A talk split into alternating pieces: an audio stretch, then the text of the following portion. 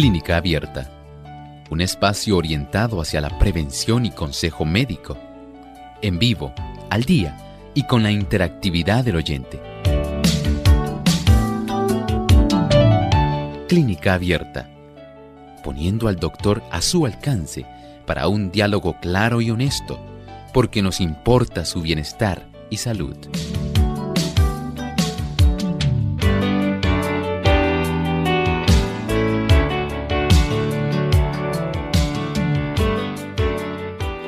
Una persona con el trastorno de déficit de atención tiene dificultades para prestar atención y concentrarse en diversas actividades. Hoy en Clínica Beta vamos a estar hablando acerca de la evaluación que se hace para el trastorno de déficit de atención.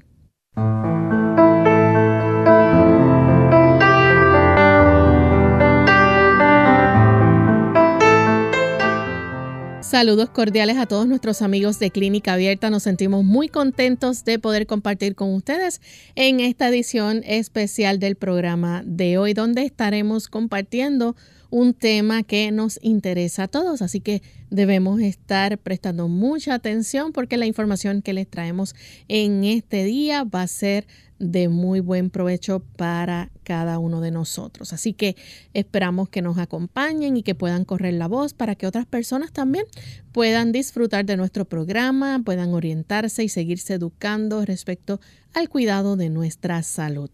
Para ello, pues contamos con la buena orientación que siempre nos da el doctor Elmo Rodríguez. ¿Cómo está, doctor? Muy bien. ¿Y Lorraine, cómo se encuentra hoy? Muy bien también. Qué bueno, muy agradable también contar con un buen equipo que facilita este tipo de actividad. Y por supuesto, queridos amigos, contar con ustedes que nos ayudan para que día a día este programa tome forma, para que este programa siga alcanzando a personas que necesitan conocer más de su salud.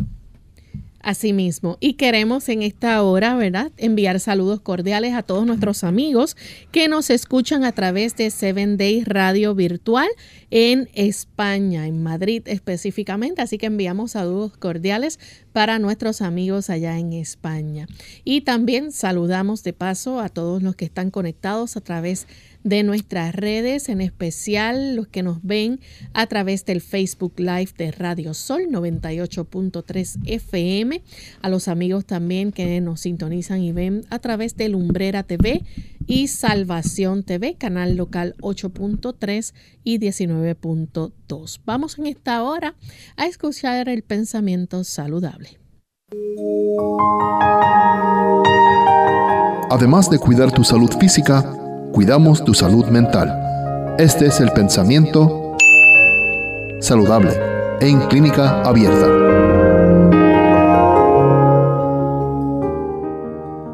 Dios nos ha dotado de cierto caudal de fuerza vital. Nos ha formado también con órganos que son adecuados para el cumplimiento de las diferentes funciones de la vida y tiene dispuesto que estos órganos funcionen armónicamente.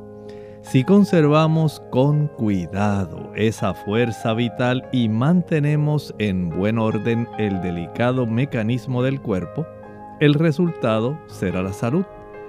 Pero si la fuerza vital se agota demasiado pronto, el sistema nervioso extrae de sus reservas la fuerza que necesita y cuando un órgano sufre perjuicio, todos los demás quedan afectados. La capacidad de nosotros poder cuidar de una manera armoniosa, de una manera integral nuestro cuerpo, va a redundar en que nosotros podamos tener una mayor cantidad de fuerza vital, energía vital, energía que necesitamos no solamente para nuestro diario vivir, sino también para tener esa oportunidad en poder facilitar que nuestro cuerpo se defienda adecuadamente, digamos, de una infección, pero también que pueda hacer procesos reparativos en diferentes áreas del cuerpo que han ocasionado desgaste, que han venido por diversas causas. Ahora el cuerpo debe reparar y debe facilitar los procesos para que usted pueda mantener una salud adecuada.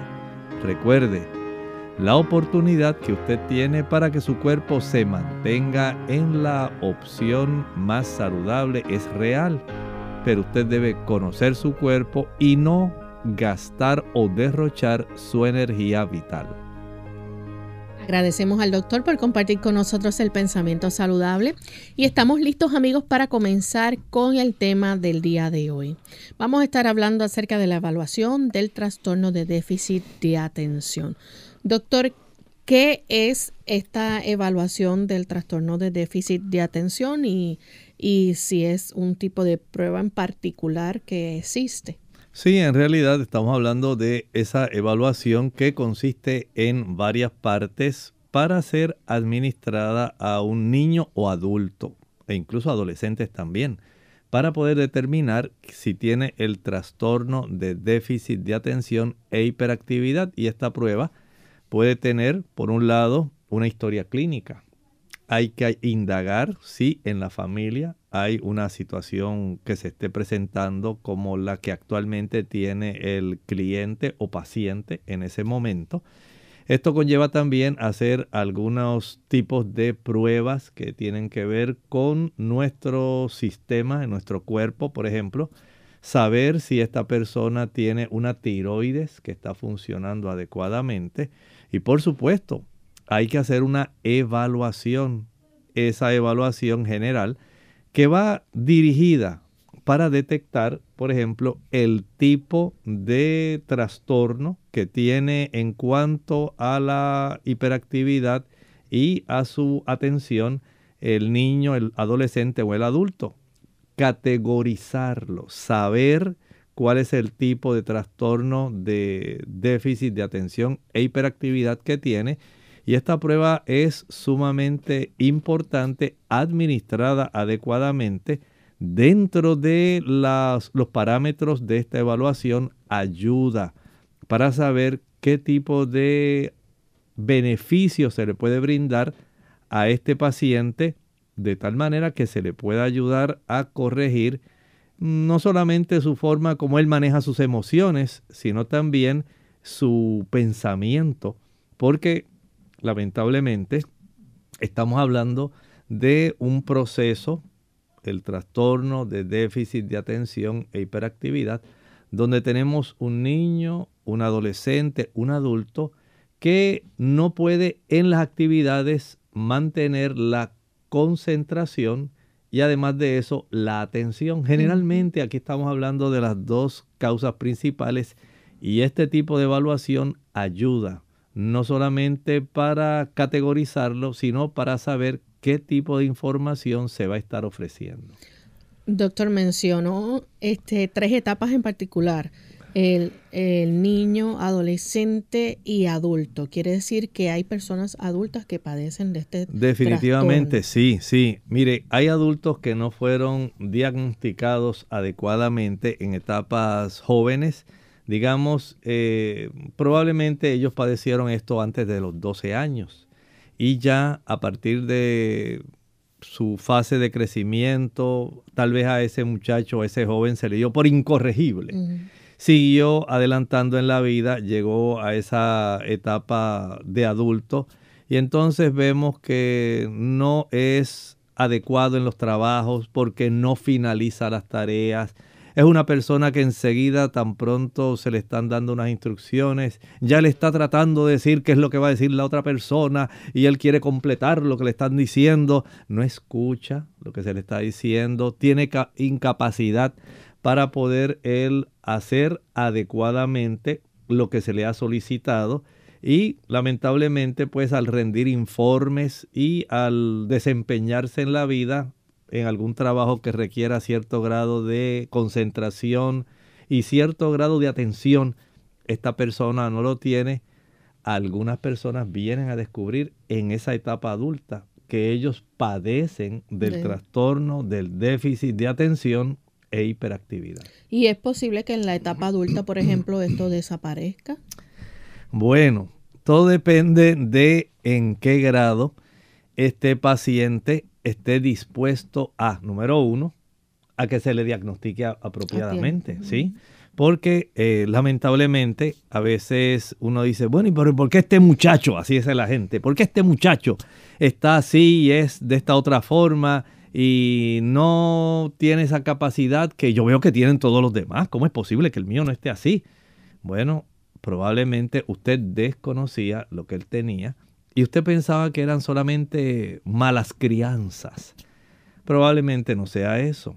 A veces este trastorno de déficit de atención e hiperactividad puede sobreponerse con otros trastornos mentales y la evaluación ayuda a detectar qué otros trastornos mentales pudieran estar desarrollándose concomitantemente con el problema y este tipo de evaluación administrada por un profesional va a ayudar para que se pueda entonces tener una certeza y se pueda instalar, digamos, eh, un tipo de tratamiento pudiera tener en cierta forma un acercamiento que pudiera tener cierta medicación, pero también habría que tratar las otras condiciones de sus trastornos mentales que hay que atender o a veces se le puede brindar otra ayuda profesional para que se pueda ir corrigiendo la situación que la persona presenta. Pero siempre es útil para poder diagnosticar no solamente eh, que la persona tiene esa condición, sino ahora vienen categorías o subcategorías de esta situación. Y de acuerdo a eso, pues se le brinda la ayuda necesaria que esta persona podría tener para corregir o por lo menos aminorar su situación. Vamos en este momento a nuestra primera pausa y cuando regresemos vamos a seguir con este interesante tema, así que volvemos luego de estos cortos mensajes.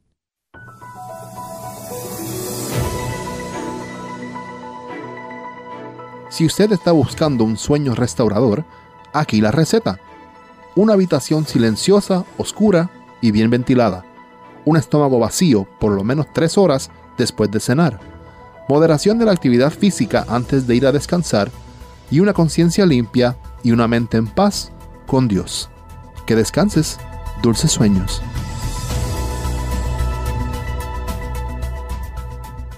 Ataques de pánico.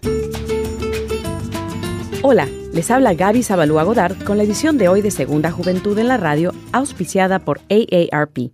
Cuando una amiga cercana se sintió mal en las afueras de un supermercado, lo primero que pasó por mi cabeza fue que era una víctima de ataque al corazón. Sin embargo, minutos después, en la sala de emergencia, mi sorpresa fue grande al enterarme de que mi compañera había sido presa de un ataque de pánico. Los síntomas de un trastorno de pánico suelen asemejarse a los de un ataque al corazón o al de otras situaciones médicas peligrosas. Las personas que padecen ataques de pánico sufren episodios inesperados y repetidos de temor incontrolable y abrumador, sin un motivo aparente, acompañados por síntomas físicos como palpitación, dolor en el pecho, mareos y falta de aire. Cuando la gente sufre reiterados ataques de pánico y experimenta grandes dosis de ansiedad, es aconsejable buscar ayuda médica y psicoterapéutica de inmediato. El tratamiento para los trastornos de pánico puede consistir en diversos tipos de medicación para normalizar los niveles de los procesos químicos cerebrales, al igual que sesiones de psicoterapia. El tipo de psicoterapia que se utiliza es la cognitiva conductal, que enseña a las personas a enfrentarse a los ataques de pánico de una manera diferente. El patrocinio de AARP hace posible nuestro programa. Para más información, visite www.aarpsegundajuventud.org. El agua ayuda a regular los niveles de acidez en el cuerpo también retarda los procesos de envejecimiento ya que su consumo mantiene la belleza del cabello, las uñas y la piel. Pero esta mañana te hablaré de su función como protector.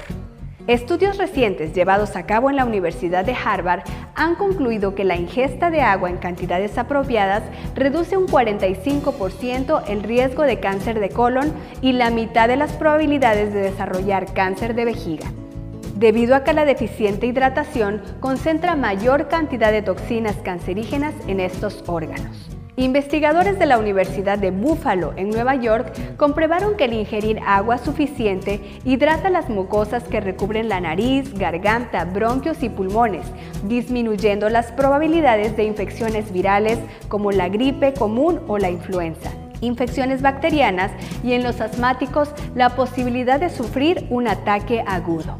Todo esto con el simple hábito de tomar agua. Esta semana vamos a hacernos el firme propósito de disminuir el consumo de las bebidas azucaradas y si es posible eliminarlas de nuestra dieta. Además, vamos a continuar con nuestro plan de tomar al menos 5 vasos de agua al día.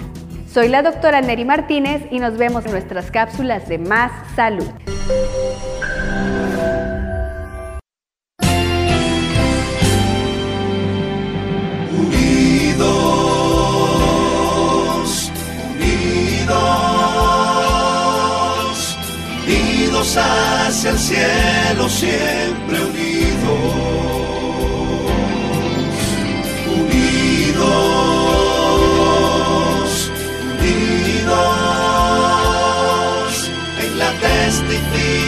De la verdad, en la testificación de la verdad.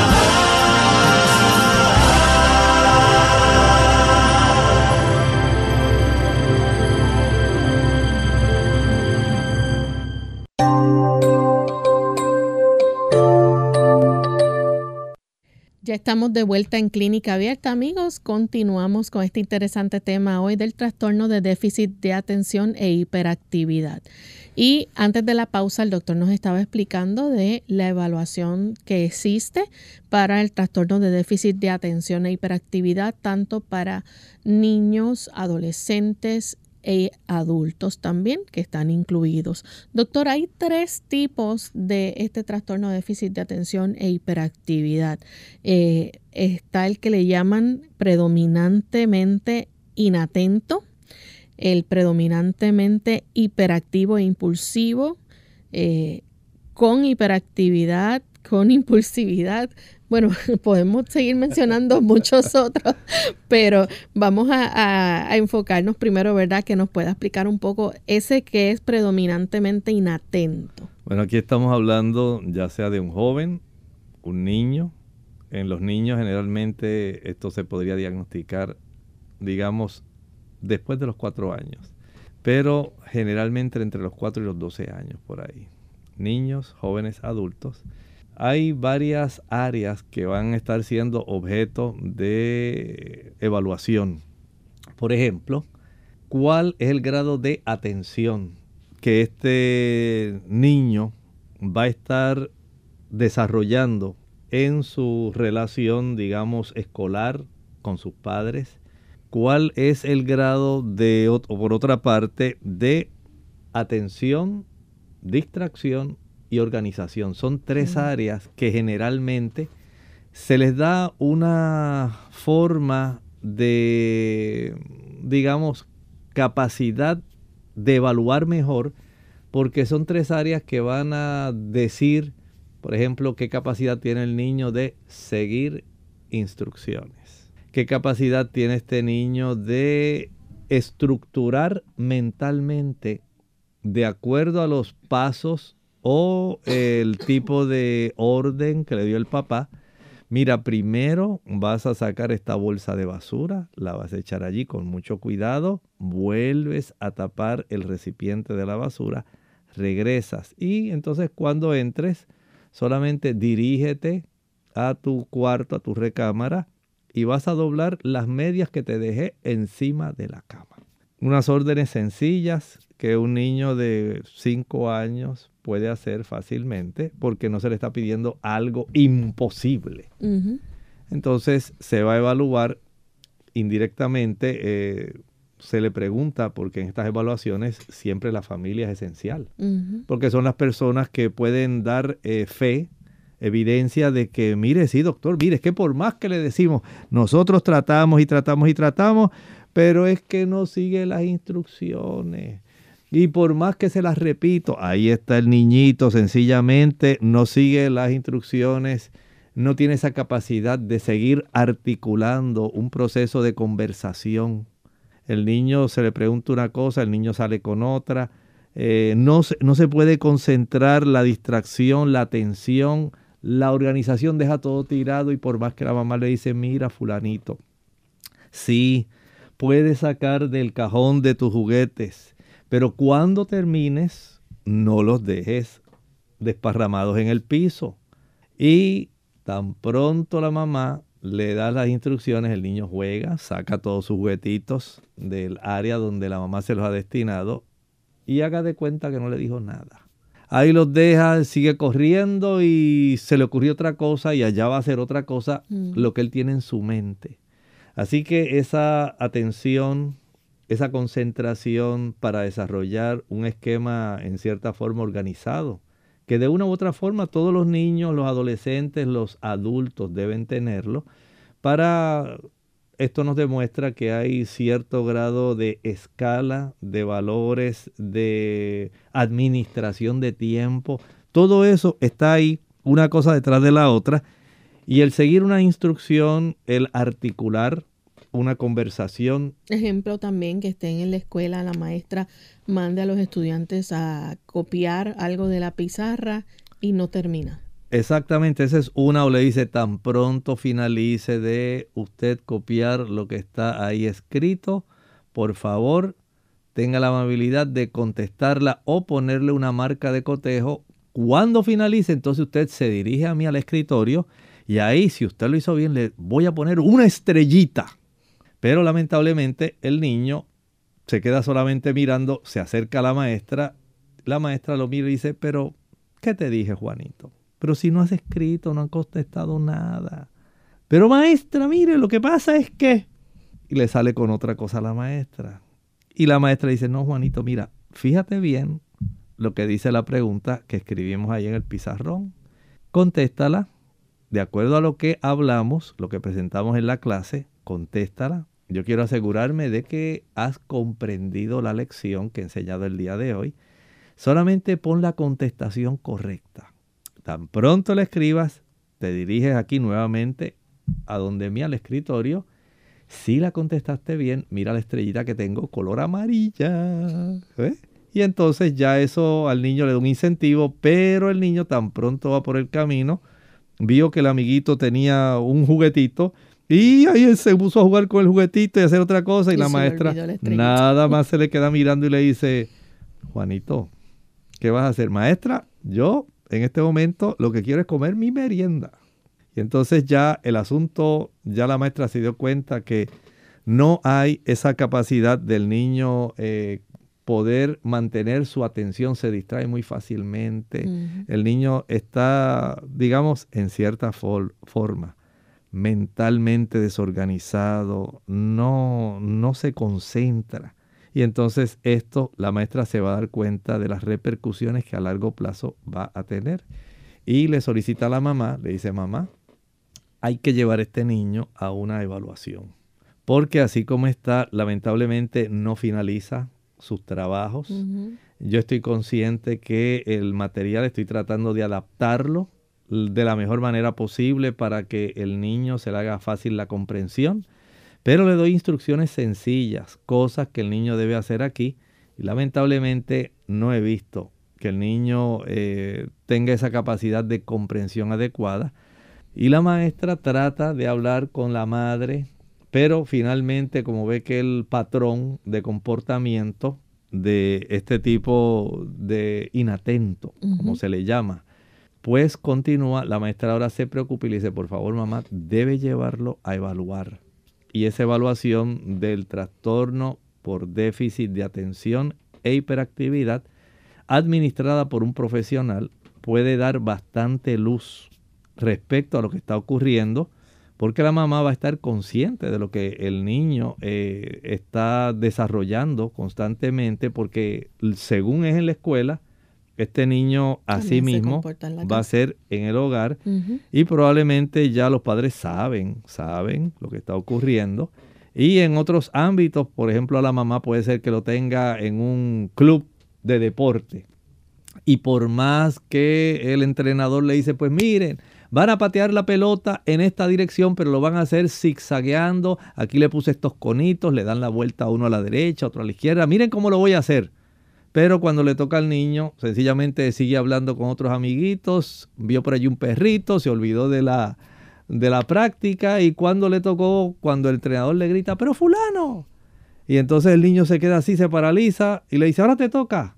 Y el niño arranca con la pelota y no siguió según el orden que le habían recomendado. Entonces ya ese tipo de comportamiento que nos está demostrando que no hay atención, que está distraído, que cae precisamente dentro de esa categoría, claro, esa categoría no se va a adjudicar hasta tanto no se le haga la evaluación. Pero ese niño que es inatento, que no se puede organizar, que no tiene esa capacidad de mantener una conversación que sea articulada, coordinada, aunque sea de acuerdo a su edad, porque uno se da cuenta cuando los niños tienen eso y lamentablemente pues hay que tratar de ayudarlo. Doctor, hay otro tipo de trastorno de déficit de atención e hiperactividad y este incluye entonces la impulsividad, o sea, hay una conducta impulsiva aquí presente. Bueno, en este caso nos vamos hacia el área motriz, la motricidad. Estos son los niños que la gente le dice, está eléctrico, tiene las pilas cargadas, está que no se aguanta tiene como si tuviera hormigas encima. Y ahí va el niño para arriba, para abajo, está inquieto. Ese niño habla demasiado. Ese niño casi usted lo mira y dice, pero, pero, pero, está un poco hiperactivo, ¿verdad? Y ese niño, eh, sus movimientos, habla como si fuera casi como una ametralladora. No, no, no, no se tranquiliza. Y esta actividad tan impulsiva, tan evidente de lo que está ocurriendo en la mente del niño, cómo fluyen esas ideas rápidamente, rápidamente, y cómo el niño tiene esa capacidad de hacer tanto movimiento. Esto en realidad lo que hace es eh, preocupar porque esa hiperactividad no le permite al niño hacer las cosas como deben ser. Porque una cosa es que la persona no esté enfocado en su atención y otra cosa es el aspecto motriz. Y desde el punto de vista de ese aspecto motriz, el niño no es capaz de tener los momentos de quietud que debe tener, sino más bien está totalmente más allá de lo, del parámetro que uno podría decir, pues este es un niño, pues juega normal. No, no, este niño es que hace una cosa y de momento ve otra y sigue para allá y hace la otra y sale hablando y le dice, pero mamá, pero mira esto, esto, esto. Y la mamá se le queda mirando y dice, bueno, aquí está pasando algo. Este niño en realidad no se cansa. Y todavía son las 10 de la noche y Juanito está por allá brincando y colgándose de las cortinas y haciendo... Y la mamá dice, no, esto es increíble. Desde que se levanta hasta que se acuesta. Es como si no tuviera descanso. Así que tenemos ese otro trastorno, que es ya el trastorno hiperactivo. En el anterior vimos el inatento y ahora es el trastorno hiperactivo. Vamos en esta hora, amigos, a nuestra segunda pausa. Cuando regresemos vamos a seguir con este interesante tema. Si ustedes tienen preguntas, también las pueden compartir con nosotros. Volvemos en breve.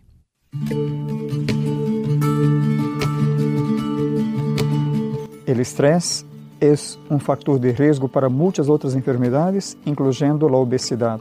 ¿Y cómo es esa relación? Durante el estrés se produce gran cantidad de una hormona llamada cortisol. El cortisol lleva a la persona a un acúmulo de grasa en la región abdominal. Además de eso, el estrés provoca más hambre y también disturbios en el sueño. Así, todas essas coisas conjuntas llevan a la persona a un aumento de peso. E agora, ¿qué hacer para controlar el estrés? Hacer un cambio en la rutina, tener un tiempo para sí, tempo para uma atividade física, planificar bem a alimentação, tempo para dormir, 7, 8 horas por noite, tempo para ir lazer e, por supuesto, um tempo para desarrollar buenas relações. En Clínica Abierta te queremos saludable. Por eso deseamos que practiques los ocho remedios naturales.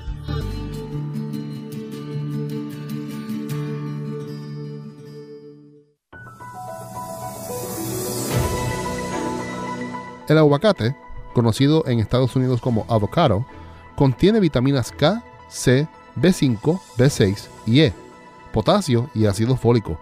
Todos estos benefician el sistema muscular, inmunológico y nervioso, previniendo enfermedades e infecciones.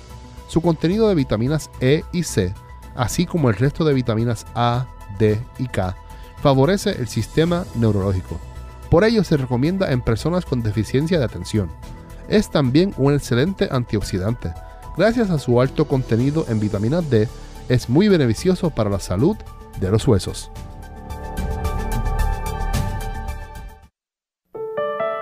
Aire puro para una salud total. El aire puro y el hábito de respirar correctamente aseguran la suficiente provisión de oxígeno al organismo. Se aconseja ventilar regularmente todas las instalaciones de nuestra casa y dar mantenimiento adecuado a las unidades de aire acondicionado donde funcionen.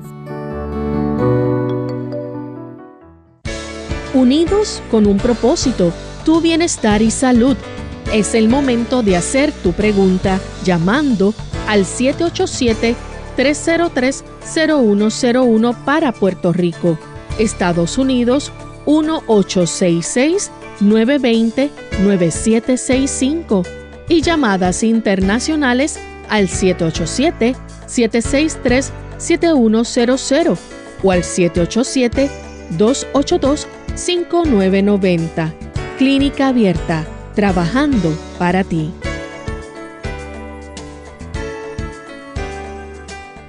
Clínica Abierta. Ya estamos de vuelta en Clínica Abierta, amigos. Continuamos con este interesante tema del trastorno de déficit de atención e hiperactividad.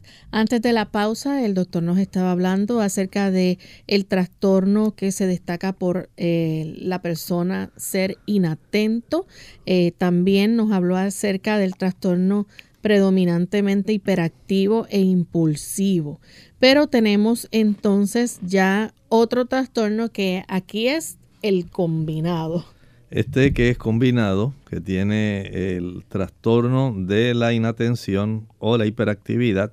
Y tenemos también esta situación, ¿verdad? Eh, inatento, la capacidad de concentrarse y tener, mantener esa capacidad de poder hacer sus cosas, de enfocarse, y también de estar tranquilo, la motricidad.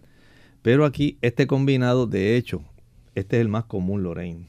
Este de todas las tres categorías eh, que hemos visto, vimos primero a la inatenta, después el hiperactivo e impulsivo, y ahora estamos en el combinado que resulta ser tanto en los niños, en los adolescentes, como en los adultos.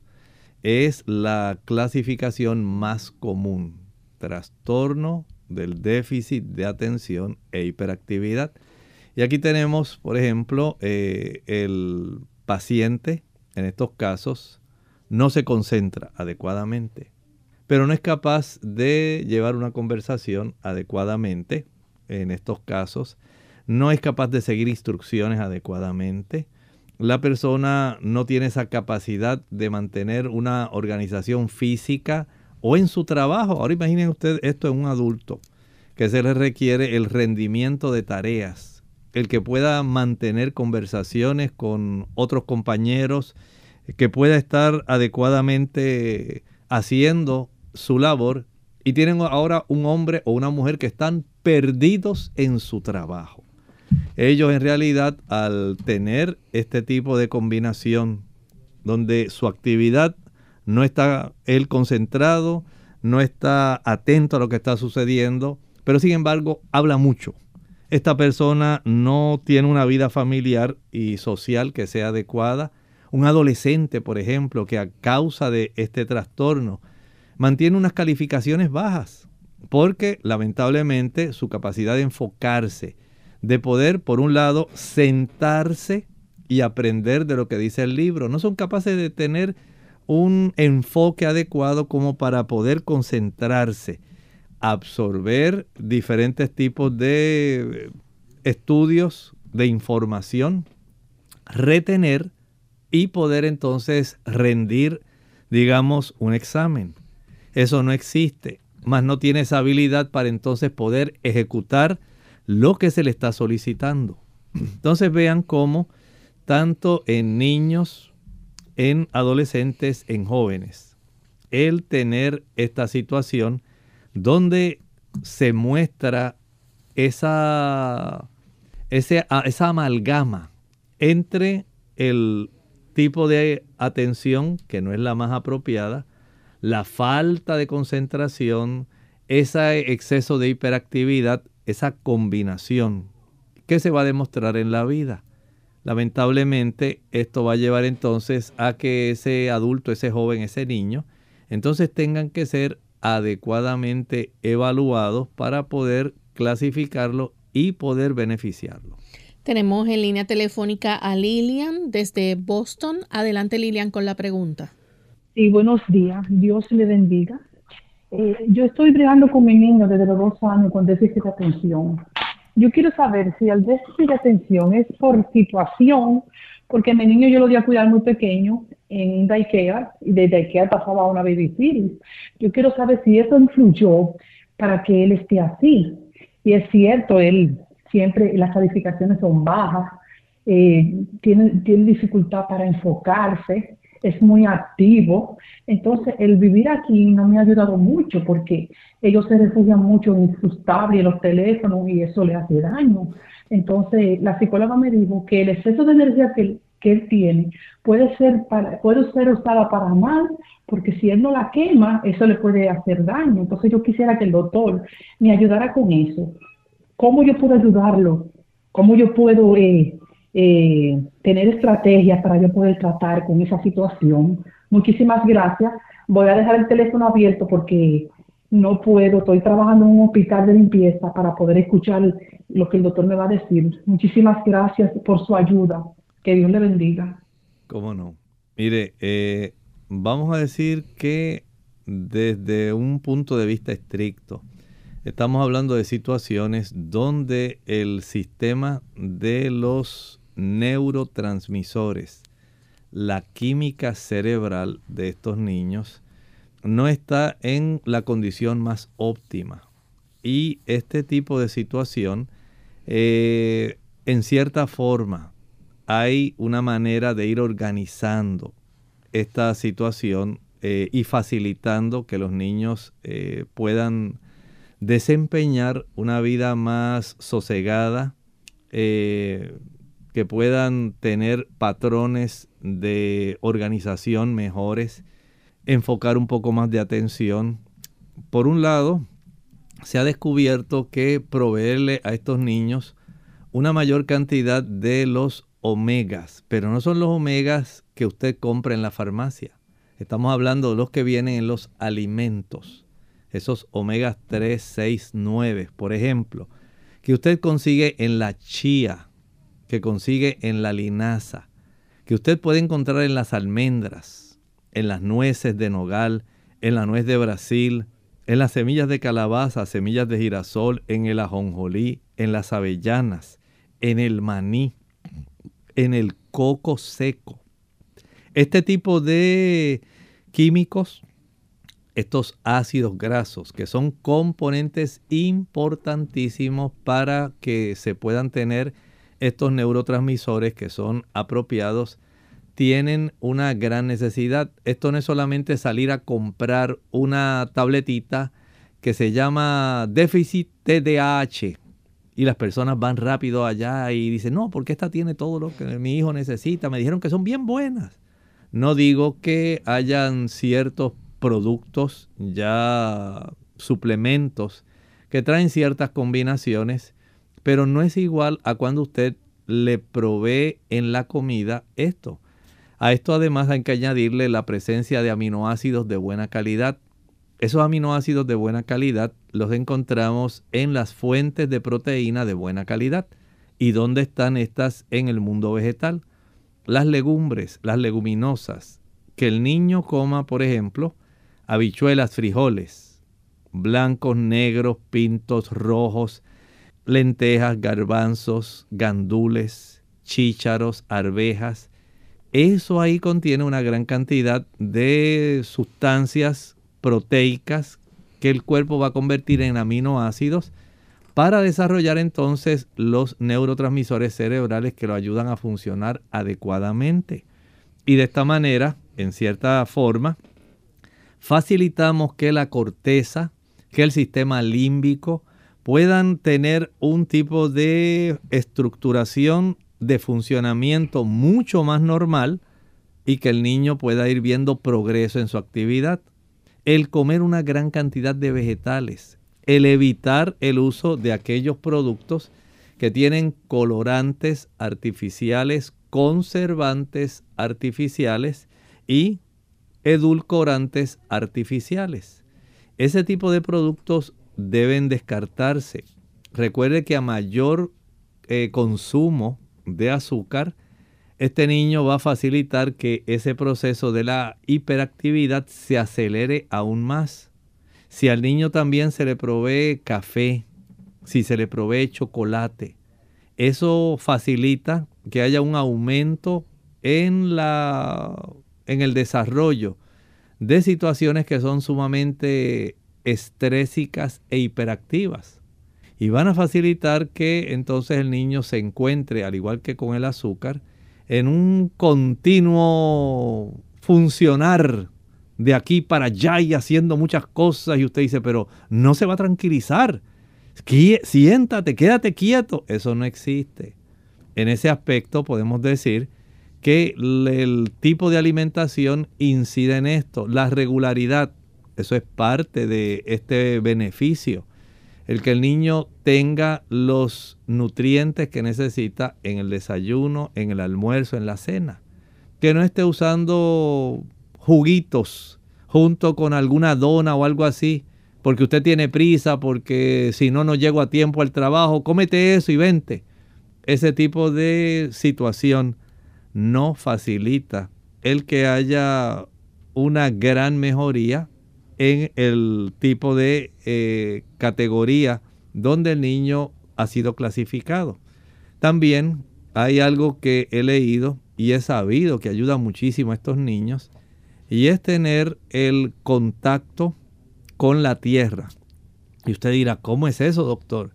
Se ha encontrado que los niños que se crían y se desarrollan en un ambiente más campestre, en ese ambiente, en un ambiente digamos más agrícola, donde podamos tener tal vez los perritos, animalitos de la granja, pero también que el niño pueda estar eh, sembrando, pueda estar ayudando expuesto al aire libre, al sol, al contacto con la tierra. Esto ayuda a ir organizando mentalmente el foco de atención del niño para facilitar, por ejemplo, que el niño pueda interesarse en plantitas, que pueda sembrar semillas, pueda verlas crecer, que pueda deshiervar alrededor de ellas, que pueda poco a poco, recuerden que estos procesos no son procesos que se desarrollaron de la noche a la mañana.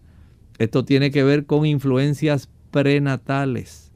Tiene que ver con el ambiente en el cual ese niño creció. No solamente el ambiente intrauterino, sino también cómo se desarrolló el ambiente hogareño. Cuántas personas intervinieron en el desarrollo de ese niño. Todo esto todo este conjunto de situaciones se va sumando. O sea que además del aspecto de la alimentación de la madre mientras gestaba, además de la alimentación del niño mientras lo criaban, y además de la alimentación del niño mientras está ahora en su etapa escolar. Todo esto se conjuga y va a facilitar que junto con el ambiente dentro del cual se ha desarrollado este niño intrauterino, hogareño y escolar. Todo esto va produciendo una serie de estímulos que el cuerpo reconoce, que incorpora, que interpreta y que se manifiestan en un tipo de actividad, hiperactividad en estos casos, donde el niño habla sin cesar, la conversación es rápida, no tiene su atención, ya está haciendo una cosa cuando salta a la otra. El niño comienza a comer y deja la comida porque vio por allí que había un animalito que estaba pasando y va detrás del animalito, lo corretea, sigue por allá y allá se encontró con que había otra cosa que le llamó la atención, se olvidó que estaba comiendo su comida y en esta comidita pues si los padres o los cuidadores lo que le están dando es abundancia de azúcar porque al niño le encanta el helado con el pastelito, el bizcocho y tiene esa dificultad para tener oportunidad de alimentarse adecuadamente, esos factores están facilitando que este tipo de procesos se pueda perpetuar. Si la vida social no es adecuada, si la vida familiar no es adecuada, el tipo de música que se escucha en el hogar, todo eso, todo eso es un tipo de, digamos, ecosistema dentro del cual se está desarrollando ese niño. ¿Cuál es esa biosfera en la cual el niño se está desempeñando y que de una y otra forma va a estar incidiendo en él?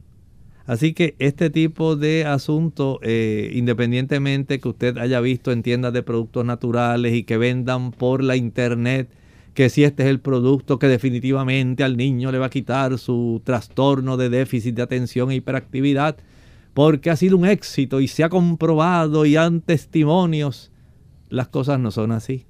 Todo el mundo no está categorizado igual, todo el mundo no ha tenido las mismas causas para desarrollar alguno de estos tres tipos de trastorno de déficit de atención e hiperactividad.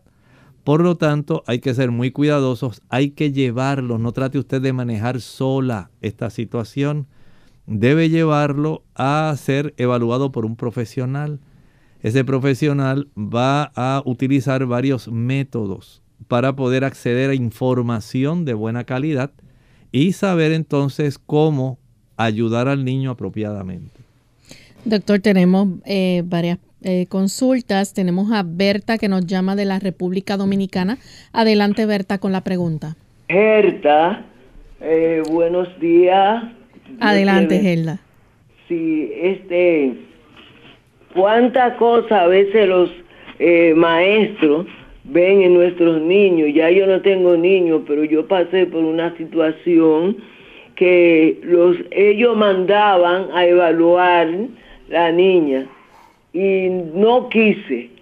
Y duré un tiempo, un tiempo sin querer ir. Y la niña con la condición, ellos más sabían que yo, porque los médicos, hay muchas cosas que inciden en el aprendizaje del niño. Entonces, ya a los 10 años decidí llevar a la niña al psicólogo. Y cuando uno lleva al niño al psicólogo, no solamente evalúan a los niños, evalúan a uno también. Mira, mis, oye, público, madres que están criando. Esa niña voló todo lo que ya pasaba, ya ella aprendía, ya tenía un aprendizaje muy desarrollado. Y tengo para decirle, después esa muchacha, ella eh, desarrolló para, podía dar diferentes carreras y ahora mismo ella pues es una educadora. Y hay que atender a todas las cosas que los profesores dicen, porque realmente ellos están con el niño y saben, a veces decía, mi, yo decía, pero hija no es loca, ¿para dónde la van a llevar? Porque hace 30 años atrás, la gente que creía en llevar al niño a un facultativo de esa índole era un loco. Ya no, ya sabemos que hasta nosotros, eh, yo creo que nosotros deberíamos ir al psicólogo así sin tener nada, como vamos a chequearnos para anual yo me chequeo de todas las cosas, deberíamos hacerlo también. Muchas gracias, doctor Lermo, sé que usted me ha ayudado mucho en muchas preguntas. Gracias. Gracias, Helda. Tenemos también otra consulta eh, por aquí en el, en el Facebook. Nos escribe desde Venezuela eh, Robert. Dice, perdón, Elsa dice, tengo un hijo con el trastorno de déficit de atención e hiperactividad y discapacidad intelectual leve. Tiene todos los, controles con los especialistas y está eh, medicado, dice, con risperidona. Estudia en una escuela especial, a veces no duerme de noche si no se le da el medicamento se la pasa inquieto y no obedece, no hace caso, ¿habrá algo que lo aquiete o algún alimento, planta natural? Bueno, tal como estamos eh, viendo, no es asunto de un solo factor, no es unifactorial. Este asunto es multifactorial. Eh, si rastreamos desde cuándo viene esta situación, tal como dije, una cosa es la vida intrauterina, esos nueve meses de gestación, tanto la alimentación de la madre como el ambiente hogareño. Luego, al momento de nacer, el ambiente hogareño, la alimentación que se le brinda al niño y, por supuesto, una vez el niño entra en la etapa escolar, el ambiente escolar y la alimentación en ese periodo. Cada uno de estos factores incide de alguna manera. Y ahora usted me pregunta cómo lo podemos en cierta forma ayudar para beneficiarlo. Bueno, aunque no podemos regresar en el tiempo a corregir todo lo que ha ocurrido, sí podemos tratar de minimizar esta situación, aunque está siendo atendido por profesionales y está siendo medicado. Podemos trabajar todavía con la calidad de la alimentación y si usted lo puede ayudar, no sé si sea adecuado o si sea posible para usted tratar de que esté en algún lugar donde, como dije hace un momento, pueda él estar en más contacto con la naturaleza, pueda él eh, estar en algún lugar donde se desarrollen más la actividad manual, me refiero desde el punto de vista de la interacción con las plantas, con los animalitos, cosas que requieran un, un mayor enfoque, una mayor concentración en la actividad, algo que sea más novedoso que solamente darle una tablet, que darle un teléfono móvil, porque lamentablemente los trastornos utilizando este tipo de instrumentos que actualmente ya casi todos los niños tienen, no va a facilitar una mejoría en la situación. Asistir a sus evaluaciones, si se requieren diferentes tipos de profesionales o terapistas, tratar de ayudarlo, dándole ese tipo de atención, de darle su medicamento, pero entiendo que modificar el ambiente, el ambiente de enseñanza, un lugar donde él sea más agrícola, donde haya más animales, un ambiente donde haya una persona que comprenda lo que está ocurriendo y lleve la educación en la dirección de que el niño se enfoque más, que no sea tal vez una educación tan estructurada como estar en un salón de clases pero que el niño sigue aprendiendo mientras acá está laborando y está sintiendo el sol, está en la actividad física. Si estos niños duermen lo suficiente, estoy seguro que poco a poco su situación se irá corrigiendo en una gran medida. Así que tenga esto en mente. Hay oportunidad todavía para mejorar, pero hay que dar los pasos en la dirección correcta. Agradecemos al doctor por haber compartido con nosotros esta información tan importante, a ustedes amigos por la sintonía. Mañana les invitamos a que nos acompañen en nuestro segmento de consultas donde usted puede hacer su pregunta. Así que hemos llegado, llegado ya al final de esta edición, pero antes de finalizar queremos entonces dejar con ustedes el pensamiento bíblico. Dice la Sagrada Escritura en Apocalipsis 21 y el versículo 9. Vino entonces a mí uno de los siete ángeles que tenían las siete copas llenas de las siete palagas postreras y habló conmigo diciendo, ven acá, yo te mostraré la desposada, la esposa del Cordero. Ciertamente ahora se hace un cambio de escena, así como ocurre en las películas.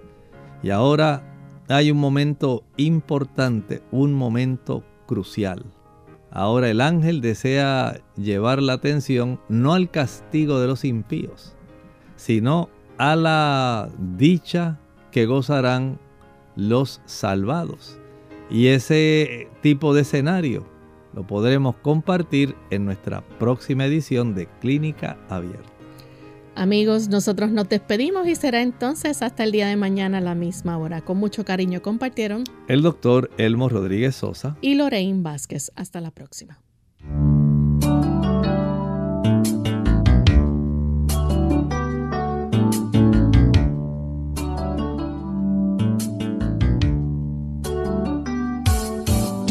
Clínica Abierta. No es nuestra intención sustituir el diagnóstico médico antes de poner en práctica cualquier consejo brindado en este programa, usted debe consultar con su médico. Hasta la próxima.